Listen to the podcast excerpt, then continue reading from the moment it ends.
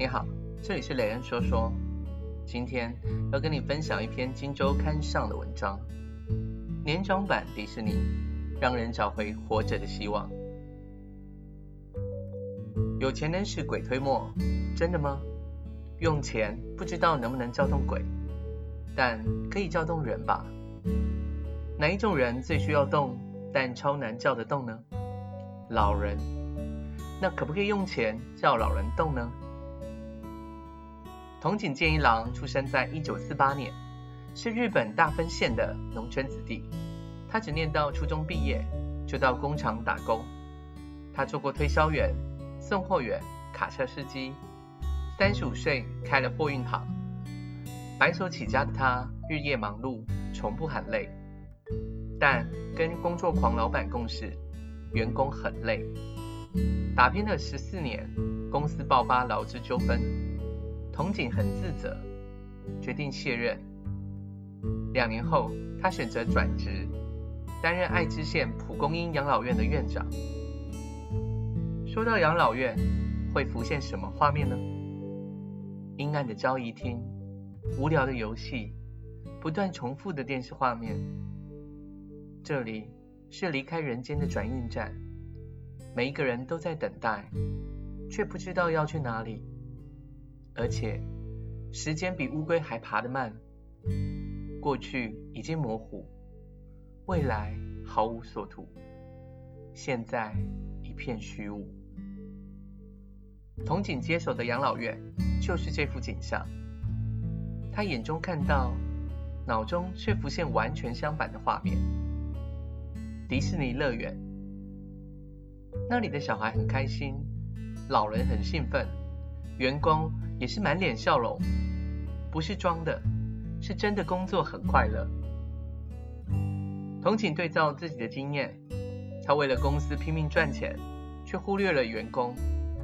员工太辛苦，工作不愉快，公司表面成功了，内在是失败。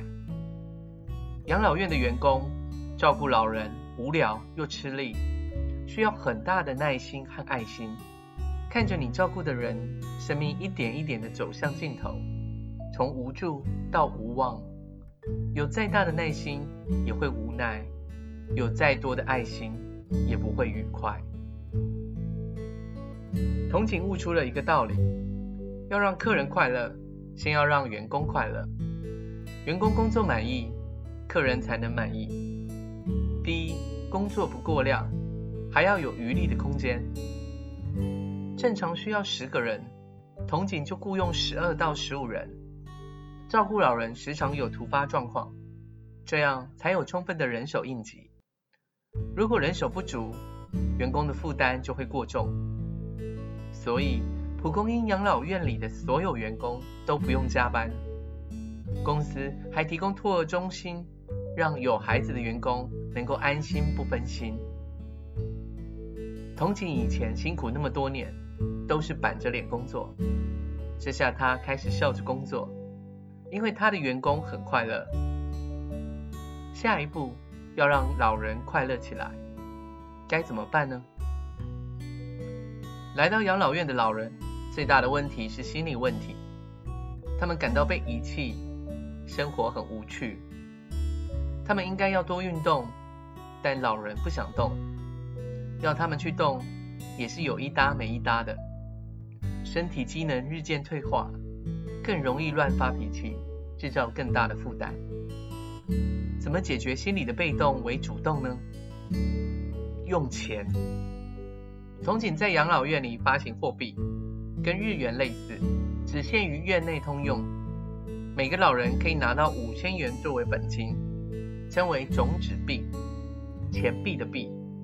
只要完成了复健运动，参加日常活动，配合检验，就可以赚代币。散步一百公尺赚一百元，自己洗脸一百元，自己上厕所一百元。越难完成的项目，钱赚越多。以前事事叫人帮他做的，现在你帮他忙，他还不高兴。长期不肯下床的，现在会坚持下床走五百公尺。一些会赚到比较多钱的复健项目，大家抢着做，常常要排队。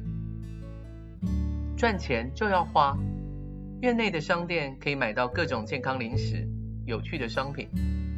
钱多的可以买外出行程，像逛街、游名胜、参拜神社等等。五万元、十万元到一百万元。如果你想更刺激，养老院还有赌场，可以让你一战致富。蒲公英养老院变成了大富翁游戏的真人版。老人没事会偷偷数钱，盘算实现下一个目标。他们找回熟悉的人生意义，就是赚钱、存钱和花钱。生命再度注入了血液，活着又有了热情，人生又有了希望。童景说，当人变成需要别人照顾的时候，原本的存折、保单、印章都被亲人保管。过去努力的成果顿时落空，但人的生存本能不就是从赚钱、存钱、花钱而来的吗？钱让老人由被动变主动，由消极变积极，忧郁症、失智症的罹患率大幅的降低。老人们说，比起刻板固定的看护，更喜欢这里自由的气氛。蒲公英快速成为了日本规模最大的养老院。